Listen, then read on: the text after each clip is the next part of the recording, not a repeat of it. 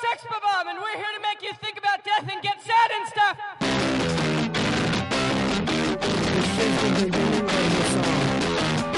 I'm hearing voices and voices, the tremble of cold, the feminine ambition, reaching my threshold,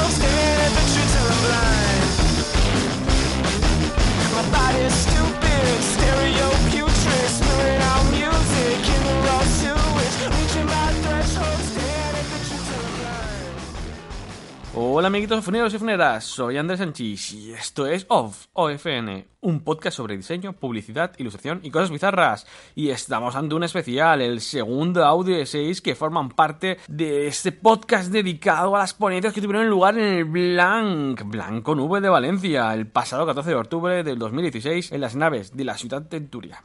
Si este es el primer audio que escucháis, tenéis que saber que hay uno antes con más contenido y que justo después de este vais a tener otros cuatro. Son independientes uno de otro, pero os recomiendo que lo escuchéis en el orden adecuado. En este audio encontraréis dos ponencias. La primera de Andrés Requena, que nos hablará sobre su trayectoria. Y la segunda de mi amigo Joan Quirós, que nos hablará sobre los letreros históricos y que, que si habéis escuchado un, podcast anterior, un, normal, no un especial, donde estaba Kiki Correchet y, Joan Quirós, que hablaron sobre eh, cómo van desapareciendo los carteles, pues está muy muy cercano a este podcast. Y sin más dilación, os dejo la charla de Andrés Requena. Este, primer conferenciante de la tarde, el Andrés Iniesta del diseño gráfico. Desde Viladecans, Propera para la Cabá, Andrés Requena.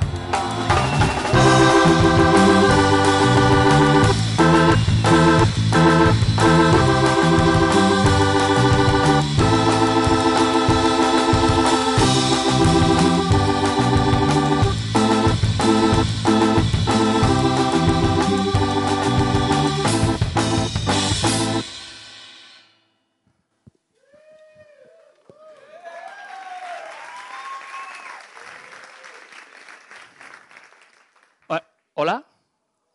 ¿Se escucha, no? Es que me han puesto esto así de Madonna. Me siento un poco like a virgin. Eh, bueno, eh, pues nada, estoy encantado de ser primero porque a partir de aquí ya todo puede ir a mejor. Entonces ya yo voy sin presión. Eh, y luego, de, de inicio ya, pediros disculpas porque en la paella me han dicho si iba a hablar de la gráfica y, ciertamente no, voy a hablar de la gráfica. Eh, entonces, todo esto que dicen ellos, que está muy bien, de nos animamos, tal, no sé qué, hacemos un plan Valencia, un plan mm, Sevilla, está muy bien, pero luego lo tengo que hacer yo. Entonces, el Blanc este Valencia, yo no contaba con él. Pero bueno, ahí hemos hecho algo. Le hemos, puesto tinta naranja, que siempre... El cartel es una mierda, pero como está en flúor... Eh, bueno, entonces, eh, diseño y verbena, requena. Eh, siempre empiezo las conferencias con alguna rima, porque esto viene como de muy lejos, y no sé por qué, pero mi apellido rima con muchas cosas. Eh, entonces ya lo, he- lo he- lo aprovecho en mi favor, entonces hoy ha tocado verbena. Y otras veces es requena en la arena, o, o el terror de las nenas, o cosas así chorras, estúpidas. Em, entonces, eh, aquí ciertamente estoy yo de verbena. Y, nada, voy a empezar. Yo iba a empezar como en un tono muy bajo, porque digo, bueno, la siesta, eh, para que la gente, pues no sé, para ayudaros un poco a conciliar. Pero como han venido estos en plan salvaje, pues entonces voy a hablar en un tono normal. Mm, la, la- la ponencia me la preparé ayer por la tarde, entonces no sé si voy a ir largo o corto. Solo tengo 20 imágenes, pero ya llevo 250 contando con la música. O sea que bien. Eh, dirección de Marte desde el 2014. Lo de dirección de Marte es porque hay como una tendencia que cuando salimos de la escuela ya no somos diseñadores, somos ya directores de arte. Todo el mundo que sale de la escuela ya es director de arte. Entonces, como eh, no es que se me quedara pequeño, sino que eh, como yo, bueno, en Marte en realidad no hay ni agua, entonces director de Marte es como director de nada, y entonces me parece bien ser director de nada desde 2014, que fue cuando me echaron de mi última empresa donde, donde trabajaba. Entonces, eh, creo que me echaron, siempre, yo siempre preparo las presentaciones un poco igual desde hace 15 años. Creo que puede ser un motivo por el cual igual me echaron. Eh, nada, entonces, eh, pues nada, en 2014 me configuré como estudio propio, bueno, como yo, como estudio de una persona. Y, ahí estamos. Entonces, eh, os voy a enseñar cositas. Ah, bueno, sí. Esto cuando hay como cuatro, hice cuatro postales, como en plan, para que la gente vea que estoy muy disponible. Entonces, la primera que hice fue Requeréis Free, que era como si yo hubiera roto el muro de Berlín, me he despojado de mis... Pero en realidad no, o sea, era algo muy cobarde, porque me habían echado, estaba libre, porque me habían echado, no, no- yo no luché contra nada. Pero bueno, gráficamente quedó bien. Luego Requenéis on Fire, que bueno, así de fuego, tal, la puerta abierta a lo que quisierais. Y Requenéis German, que eh, de verdad no fue mi intención, generó cierta con- controversia. Porque parece ser que el lápiz alguien lo interpretó como que regalimaba un poco de... Pero no, no, de verdad que no. Bueno, abajo, como identidad y naming. Voy a hablar un poco, eh, no sabía, porque claro, un cuarto de hora da para mucho da para poco, depende cómo lo plantees. Eh, iba a hablar de un, un solo proyecto, pero luego dije, voy a hacer un poco de Tutti Frutti, un poco de Macedonia, y entonces voy a hablar de diferentes cosas. Eh, una de las que me he especializado en estos dos años es la identidad. Y últimamente el naming. Voy a enseñar tres proyectos en los que también he, eh, contribuido al naming. Lo de motes es que cuando preparo cosas, me vienen como a la mente, eh, os voy a explicar una anécdota, pero eh, si, la conferencia fuera mañana, pues explicaré otra cosa, pero hoy voy a explicar esto. Lo de motes viene porque en realidad cuando éramos jóvenes, estábamos en la escuela, pues nos encantaba poner motes. Pero el otro día hablando con un colega le dijo, hostia, tío, es que igual, no sé, igual nosotros sin querer incurrimos ahí como en bullying o algo así. Pero no, no, porque se lo poníamos a como a los peligrosos. Eh, eh, Dentro de la escuela era como los empollones, los, un poco lo- los, los margis, luego la clase media y los malotes. Y nosotros éramos entre clase media y margis. Y los motes, se los nos dimos cuenta de que le poníamos más motes a, la- a la a los, a los chungos, que luego nos pegaban, claro, cuando se enteraban. Pero me parecía que, desde pequeños hicimos un poco de justicia. Entonces ahora, eh, lo de los motes es como los, los nombres para una empresa, porque en realidad ellos tenían un nombre, pues yo qué sé, Alfredo, eh, Roberto, no sé. Pero nosotros le damos, o sea, le damos un significado a lo que realmente ellos eran, que eran unos mierdas. Eh, entonces, pienso que ahora lo, de- lo del naming es un poco parecido. Cuando tú le dotas de significado a una empresa es por sus cualidades, no es por un nombre que te vino, que, que le puso, yo qué sé, el, el fundador, que a veces sí. Eh, bueno, entonces eh, voy a empezar por Homest, que es muy curioso, porque esto lo enseño por el naming. La gráfica es bastante sencilla, es una H que es una casa. De hecho, hoy eh, me ha llegado como un mensaje al Facebook, porque lo colgué el otro día, y, me y un tío me ha puesto, ¿conoces el trabajo de no sé quién? Y, es- y había hecho un logo clavado al mío. Digo, ¿qué, quieres decirme? O sea, una H que era una casa. Pues nada, le diré, pues sí, me he copiado. Me he copiado y ya está. Entonces, bueno, eh, eh, realmente el sentido de esta, de esta identidad lo enseño porque de lo que estoy un poco satisfecho es del, del- propio naming. Es, es como una consultoría mm, eh, inmobiliaria, entonces es, es como un, es un apartado que está muy denostado, como los bancos, todo el mundo odia las inmobiliarias. Pero bueno, estos son una gente joven y tal, y, y me dijeron, no, nosotros somos la anti-inmobiliaria. O sea, nosotros somos, vendemos pisos o casas, pero somos gente honesta y sencilla, lo típico, que luego puede ser, seguro, no sé, será mentira. Igual es mentira, ¿no? Pero entonces, eh, bueno, se generó como un superlativo sumando la palabra home con la palabra honest. Y de ahí salía homest. Y nada, entonces, eh, bueno, la, gráfica es, muy sencilla. Y entonces el claim era como algo también de honest homeway. Se acabó.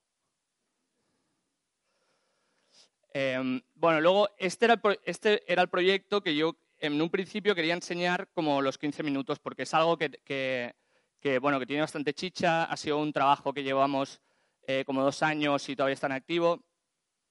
Y bueno, es, es, eh, una empresa que eh, vende supernutrientes. Los supernutrientes son como, como nutrientes eh, que se le pueden echar pues, a la leche, son como suplementos alimenticios y casi siempre vienen en polvo. Entonces, el naming, eh, yo, eh, yo le dije, pero vosotros qué habéis pensado? Eh, y entonces me trajeron dos nombres. Uno que era como la... la hostia, ahora no me acuerdo, pero era como el, el- el enano verde o algo así, como cosas muy hippies. Y otro era Los Gloriosos, que era como, sonaba como a, a- grupo 60 Revival. Entonces, bueno, lo- que hicimos fue, eh, les propuse que en vez de lo glorioso fuera como glorioso, porque era como mucho más sintético y, y- y- y luego nos daba esta, esta par- particularidad en las SOS, que, bueno, lo, que se justificó es que mm, a partir de una partícula, o tú tienes una partícula, de, porque esto es- va en polvo, a partir de aquí se puede generar, pues yo qué sé, estas cosas que a veces explicamos, de una partícula redonda hasta el Sol, que también es redondo. Mira si tienes margen de redondez. Y, y entonces eh, se generó. Entonces, a partir de aquí se generaba un sistema basado en, en los círculos, con un código cromático y, un, código de, formas. Eh, y entonces, estos son los pouch. No he traído, tengo unas imágenes de puta madre, pero no he traído ninguna. O sea, son todo mockups. Eh, porque, bueno, esto, este producto ahora ya lo tienen, pero tenemos, bueno, hay que editar las fotos y no sé qué. Entonces, yo creo que ya más o menos se entiende. Un poco- luego ya las miraréis en Behance. Eh, entonces, bueno, el sistema eh, se, genera así. A partir, de, a partir del propio logo se genera como un sistema muy amplio y muy rico.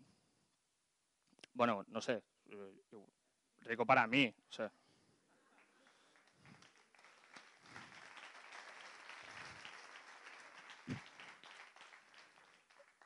Bueno, esto es como una, un gabinete o una empresa de nutrición deportiva y claro, pues decían, hostia, claro, es que bueno, eh, esta peña tiene como una movida muy, como muy interiorizada de, de- los potingues, de los tantos por ciento, ahora tengo que beberme un batido de chocolate con jengibre. Y, pero yo, le, yo el, el- nombre viene, claro, de, de, como tener un plan y de ponerse a, y de ponerse a plan. Y- y entonces la gráfica surge, bueno, lo que yo vendí es que era como el punto de inflexión o como esa, esa diagonal que te impulsa a ser otra persona, a ser mejor, a ser deportista. Pero en realidad estaba pensando en los tantos por cientos esos que tienen como en la cabeza de los batidos y esas mierdas. Entonces, eh, está bien porque al final cuelas como algo un poco subversivo, pero le vendes otra opción que está bien. Y, y bueno, luego toda la, toda la gráfica se genera así. Eh, llevo ya 12 minutos, ¿eh? Eh, bueno, luego tengo una vertiente, eh, bueno, un poco reivindicativa, o a mí me gusta bastante quejarme, y yo le llamo pataletas, que es como esas cosas de viejo gruñón ya, de veterano, un poco de guerra, que es como lo- la anécdota que os he contado antes, que ya estamos en un momento con nuestros amigos que ya como hablamos de cosas que ya nos han pasado, no nos, no nos pasan cosas nuevas.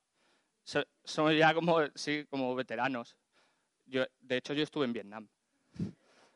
Y, y entonces, bueno, eh, me encarga, bueno, para una, para una expo que montó David Turrens, que es un diseñador de Barcelona, montó una expo en el de Happy y me pidió unos carteles con algunos mensajes. Bueno, me dijo, "Nen, eh, vamos a hacer una... que la, la- la idea de la exposición era muy guay porque mezclaba como carteles de la calle comerciales con carteles que nunca estarán en la calle. Entonces había una- una- un muro donde estaban los comerciales y, si vas detrás estaban los que nunca verá la gente. Y, eh, y obviamente los míos está donde nunca verá la gente. Pero hoy lo estáis viendo. Eh, bueno, entonces como contraposición hice, hice, hice cinco. Este, pues obviamente era por cuando ganó las elecciones Manuela Carmena. Mientras haya Manuela no hay esperanza. Y el otro es España es todo facha, da. Que, bueno, no sé, ahora están empezando a haber unos reductos, no. Eh, Valencia, Barcelona, Madrid, estamos un poco progres, pero, pero vaya, ya veremos, volveremos otra vez al facherío. Eh, y luego estos dos, eh, uno es como ese síndrome que tenemos el diseñador medio de no, me- valoran, no me valoran. Y entonces hice como las mejores cosas de la vida son gratis, pero yo no. Yo me gustaría que me pagaras por prestarte mis servicios. No, y es una cosa que es como una, es una pataleta en realidad, porque yo en estos dos años eh, no tengo cero quejas de mis clientes. O sea, es una cosa que creo que muchas veces nos escudamos en, en- en nuestra propia, como en nuestros propios handicaps, culpamos al cliente cuando en realidad la culpa es nuestra, creo, en muchas ocasiones. Entonces yo, con mis clientes, a misa. Eh, y luego el otro, que es, un poco muy interpretable, que es como el- la salida es el éxito o, para el éxito tienes que pasar por el aro. Bueno, ahí os lo dejo. Eh, y luego hice como una especie de mapa emocional en el que yo, claro, yo me encuentro un poco entre dos aguas porque no, no o sea, las banderas, mm, no sé. Eh, entonces, pues dependiendo de un poco las situaciones, me siento como de un lado o de otro. Entonces, hice un cartel que eran cuatro en realidad, que era uno, cuando, cuando escucho a Manuel Carmena o algo lado, me siento como medio de aquí, medio de allí. Cuando, cuando escucho a más Rajoy, Rivera y Sánchez, me, eh, me encuentro entre dos aguas o a la deriva de este océano imaginario. Y luego, cuando escucho a David Fernández, que era como, que ahora ya no está, se ha pirado, que me, gustaba mucho, bueno, era un representante de la CUP, que hablaba muy guay, me sentía muy catalán, y, pero sobre todo, cuando escucho a los planetas, me siento muy de Granada.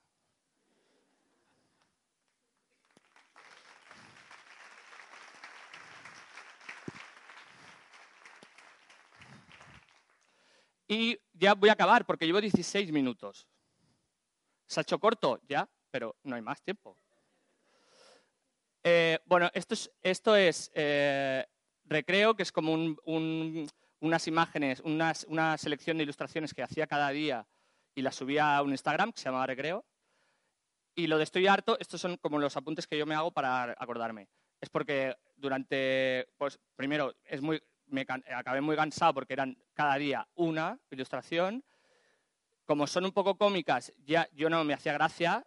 Tío, eres un plasta, ya cada día con esto. Y luego, pues, eh, como muchas veces me han llamado como para que hablara de recreo. Y digo, tío, es que recreo, o sea, es como un monstruo que a veces me devoraba. Y nada, y entonces os voy a enseñar como unos cuantos. Ah, y luego otra cosa, cuando hablo de ellos, a veces tengo que explicarlos, entonces me siento como cuando cuentan un chiste y la gente no lo entiende y tienes que decir, no, claro. O sea, calabazas, pues unas calabazas que se llaman calabazas. Servicio militar, mi media naranja, cacao mental, que eh, Y luego, pues, yo no sé, pues queso, un queso curado. Ahora he de decir que hace tiempo que no lo miraba y ahora me, me empieza a gustar otra vez, ¿eh?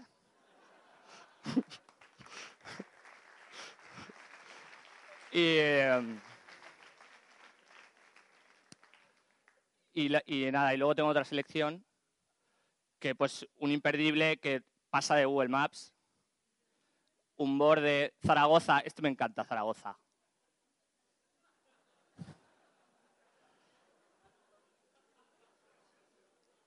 Cuando te dan largas. El, tropezón creo que es mi favorito de todos los que he hecho, tropezón.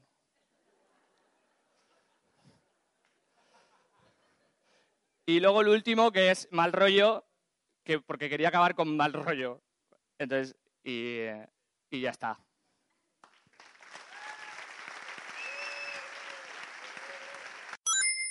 Y para cerrar este audio, os dejo la charla de Joan Quirós. Señoras y señores, con todos vosotros, el espadachín de la caligrafía, Joan Quirós, un fuerte aplauso.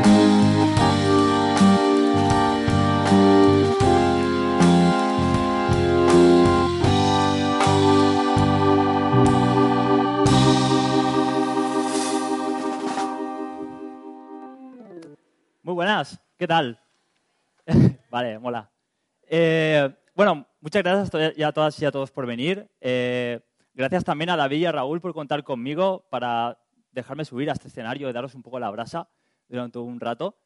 Eh, bueno, no me ando con rodeos. me presento, mi nombre es Joan Quirós y soy diseñador gráfico especializado en caligrafía y lettering. Durante los últimos cuatro años he desarrollado proyectos relacionados con la identidad corporativa, el packaging, el diseño editorial, cartelería. He trabajado también para campañas de publicidad y, e incluso he llegado a inventarme firmas de mm, señores o señoras que no existen. Pero hoy no he venido a hablar de mi libro. Eh, no he venido a, a contaros aquí las cosas bonitas que hago. Si queréis ver lo que hago con detenimiento, está todo bien explicadito en mi web, podéis visitarla. O echarle un ojo a, las redes sociales por las que doy bastante la turra todos los días. Hoy he venido a contaros una pequeña historia y es que, bueno, hace unos años me fui a vivir a Londres, ahí estuve una temporada viviendo y podría decir que esta ciudad me dio a luz como profesional independiente. Aquí me hice freelance y estuve colaborando con diferentes agencias y estudios, lo que me permitió también trabajar para una gran variedad de marcas y de empresas. Una vez puse el pie en aquellas tierras, me di cuenta de que ahí se hacían las cosas de diferente manera. Vi que ahí tenía un especial eh, cariño por la letra, por la tipografía, por la rotulación, por la caligrafía. Era un amor que no había visto en otro lado. Para mí, dar una vuelta por ahí por, las calles de, de Londres era como estar en el Disneyland de las letras. Era, ostras, yo iba con los ojos bien abiertos, mirando a todo, echando fotos, que bueno, que también me pasaba todo el día haciendo el friki por la calle también. Uno de los rótulos que más me llamó la atención fue este. Además, lo tenía cerquita de casa y me pillaba de, camino al, supermercado.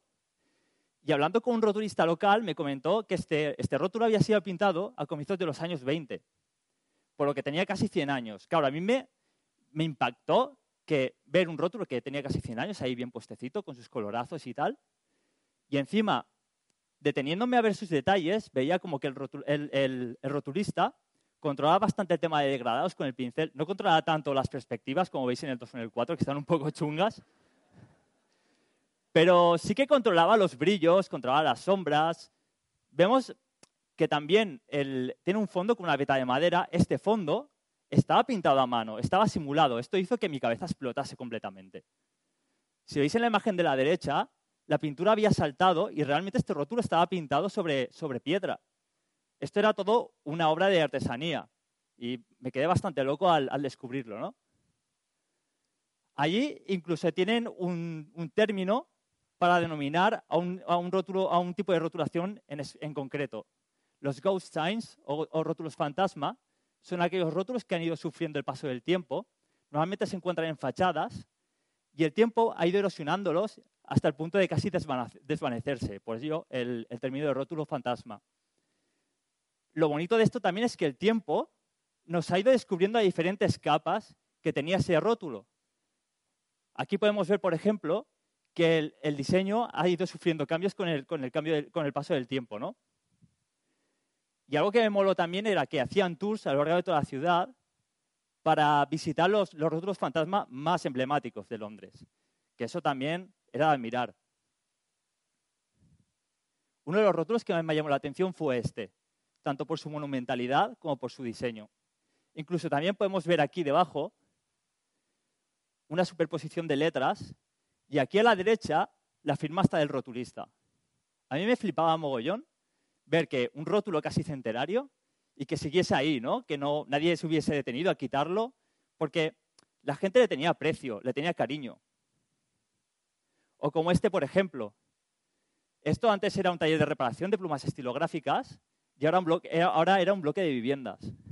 Y ningún vecino había salido por ahí con la brocha o con el rodillo ahí intentando quitarlo, sino que simplemente estaban incluso orgullosos de vivir ahí, ¿no? Oye, yo vivo aquí en la, en la- en la casa de las plumas estilográficas. También he de decir que tanto esta fachada como la anterior que os he enseñado recientemente han sido protegidas por el Ayuntamiento de Londres por su alto interés artístico, algo que no ocurre aquí, por ejemplo. Algo que también me dejó bastante loco fue el ver que marcas conocidas habían montado una tienda, como es el caso de Ben Sherman, y habían, habían mantenido el rótulo histórico arriba. Claro, simplemente bastaba con mantener el rótulo arriba y poner el rótulo del nuevo negocio en la cristalera o en el escaparate. No hacía falta derruir el, el resto, porque son conscientes de que forma parte de la cultura popular de la ciudad, forma parte de la vida de la gente. Eh, una vez volví a Valencia, a las semanas fui a hacer una visita a mi amigo el diseñador Juan Nava.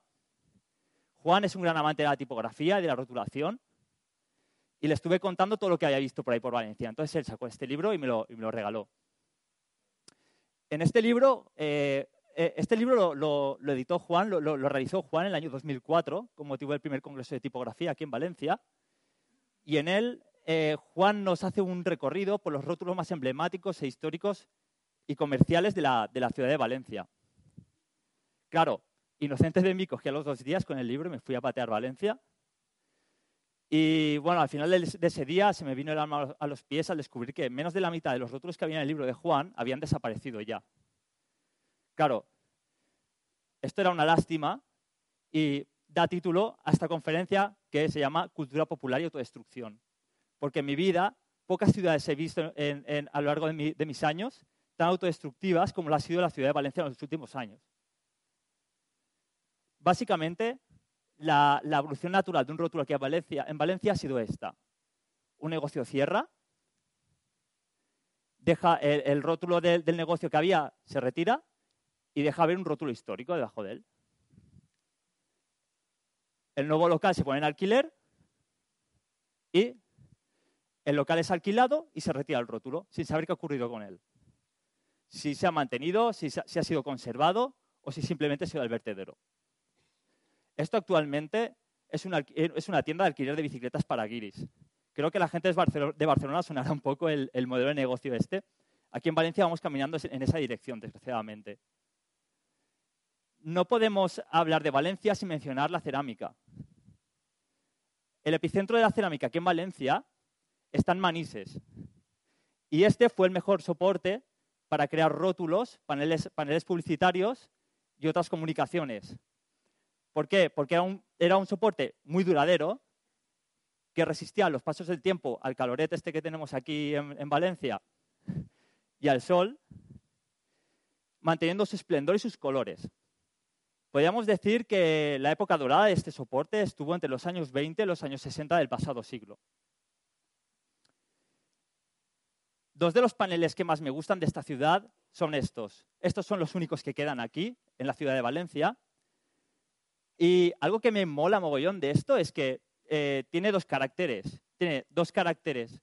Eh, tiene el carácter este manual y tradicional de Valencia, que es la cerámica con el soporte. Fueron fabricados aquí en Manises.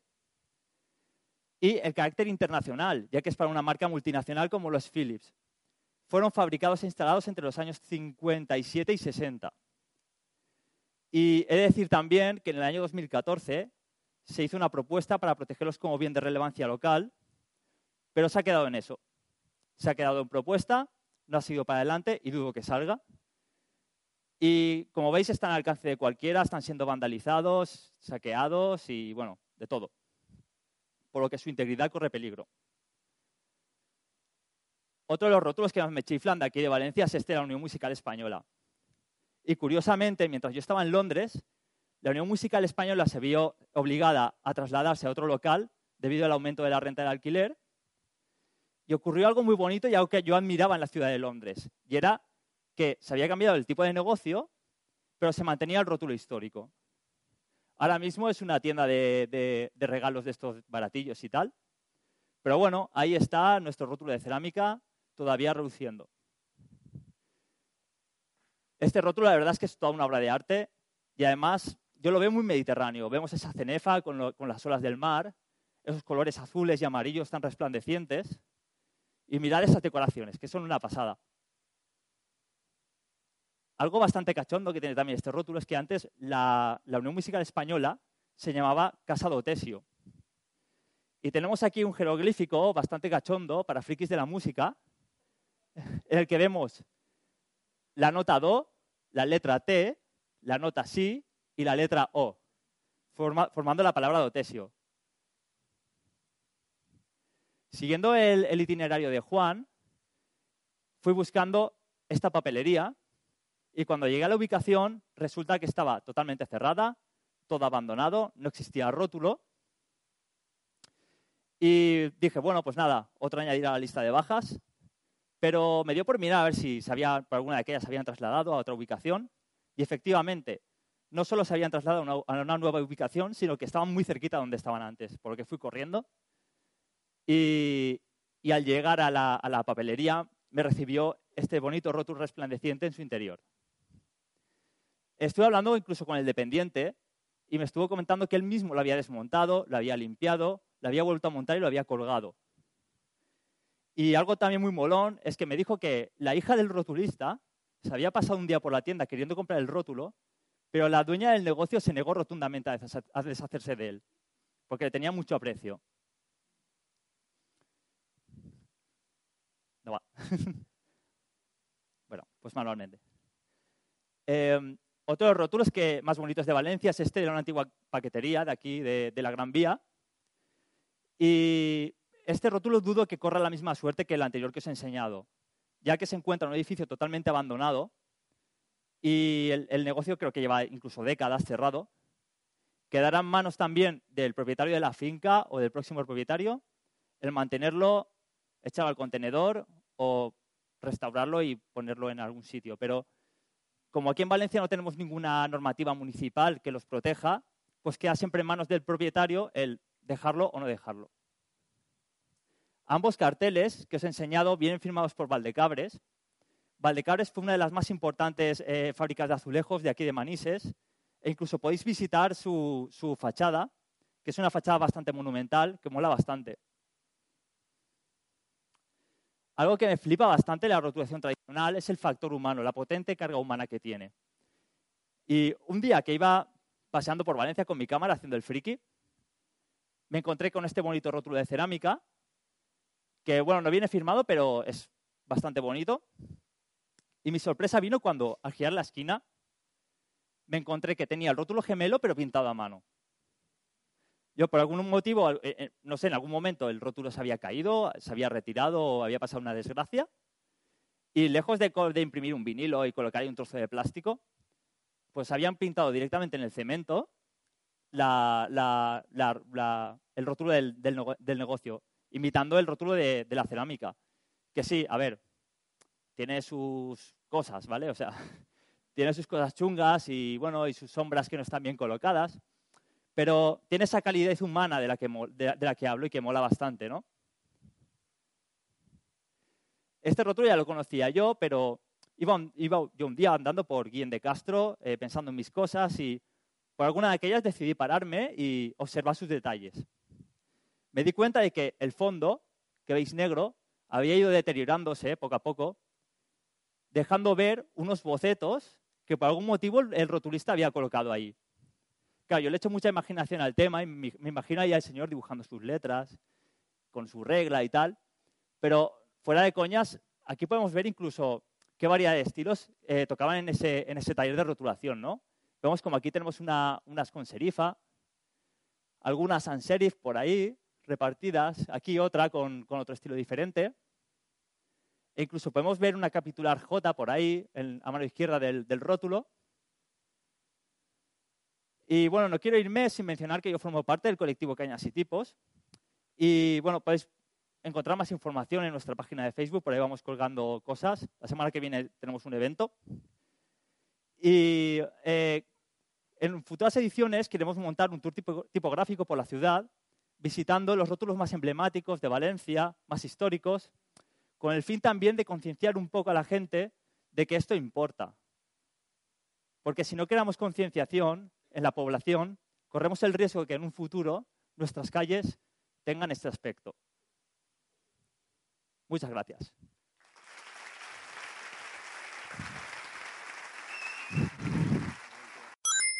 Y aquí acaba el segundo audio del Blank. Espero que os haya gustado. Recordar que esto no acaba aquí, que hay otros cinco audios más. eh, tenéis cuatro que siguen y, y uno por arriba. Ya están disponibles, así que podéis seguir escuchándolo. Y nada, nos vemos en los siguientes audios.